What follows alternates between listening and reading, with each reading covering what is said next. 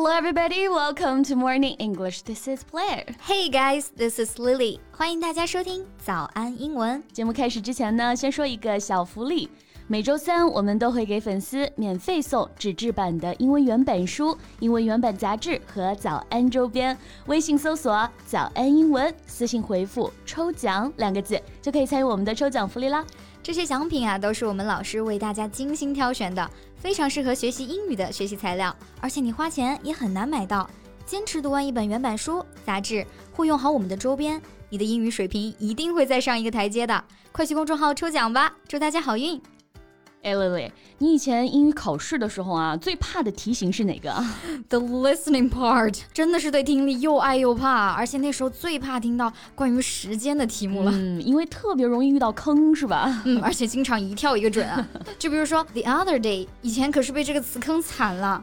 Well, some will confuse the meaning of the other day and another day. 那这两个词它其实意思是完全不一样的。Right. So let's figure out the differences in today's podcast. And we can also share more day phrases that can be used in our daily life.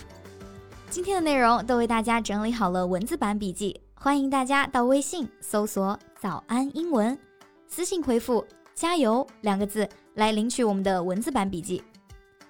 那我们先来弄清楚啊，the other day 到底是什么意思啊？嗯，Once we see the phrase, we should use the past tense。没错，看到 the other day，哎，就要用到过去式了，as it refers to a few days ago，因为它是指啊前几天。That's right. And I went back to my hometown the other day. Yeah, you posted the moment I just saw it. 看到你发的朋友圈了啊，哇，真的很羡慕，我也非常想回家啊。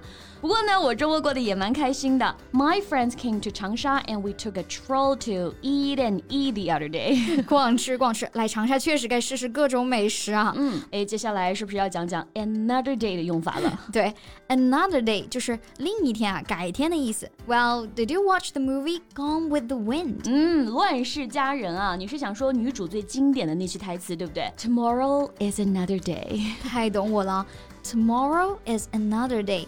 明天是另一天，意思就是啊，明天啊又是新的一天。Yeah, that's very encouraging. So it will be sunny tomorrow. Do you want to go for a picnic? I'd love to, but I have a date tomorrow. Can we change it to another day? How about Sunday? Deal. And here, change it to another day. 千万不要直接说成是 change another day 啊，这里的 change 它是一个及物动词，所以呢，我们后面要加一个 it，用来表示原本约定的这个时间。嗯，把原本约定的时间啊换到另一天，change it to another day 就是改天的意思啦。嗯，没错。但我其实还想到了一个更高级的用法啊，就是同样也是表示改天。You can say take a rain check.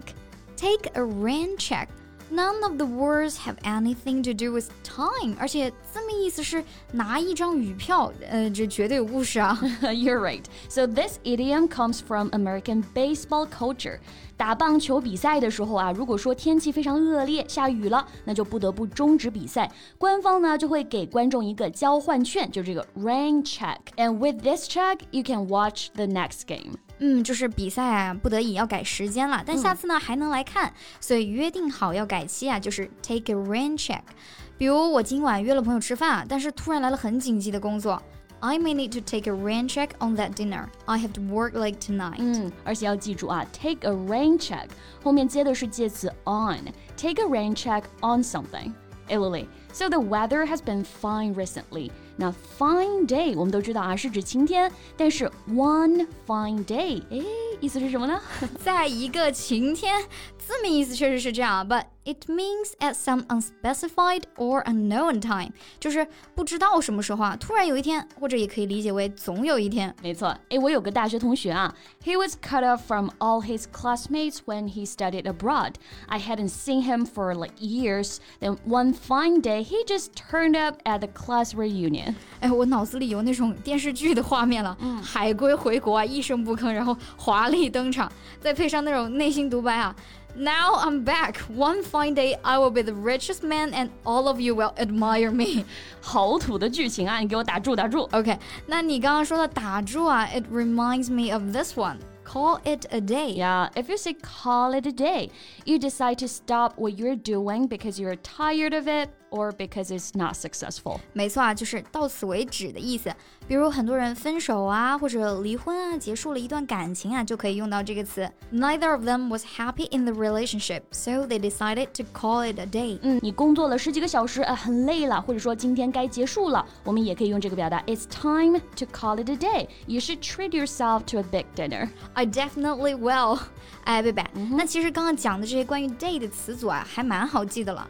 但是 day by day。day after day 这种啊，so many people will get confused。嗯，确实啊，只有一词之差，而且意思其实也有一点像。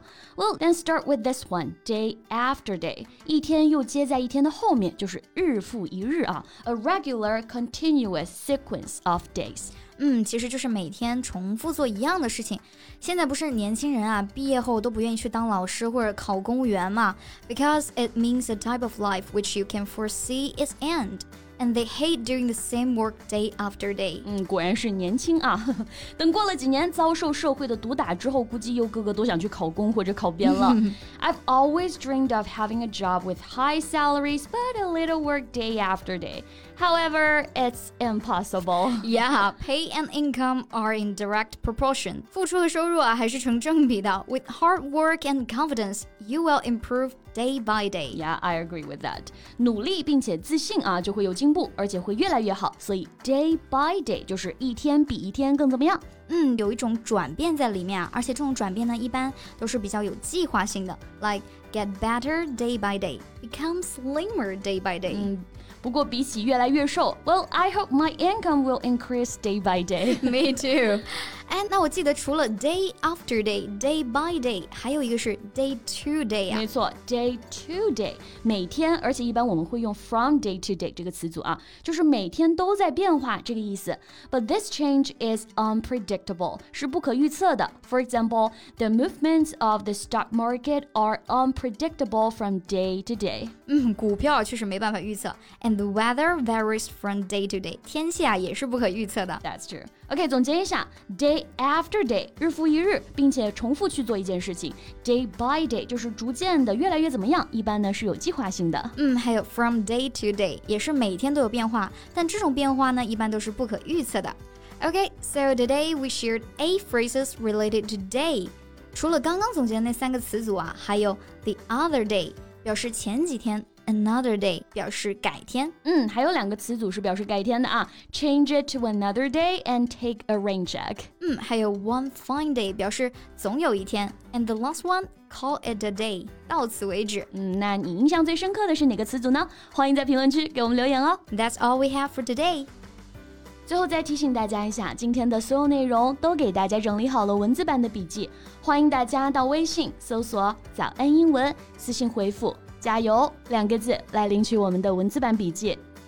Thank you so much for listening. This is Lily. And this is Blair. See you next time. Bye. This podcast is from Morning English. 学口语就来早安英文。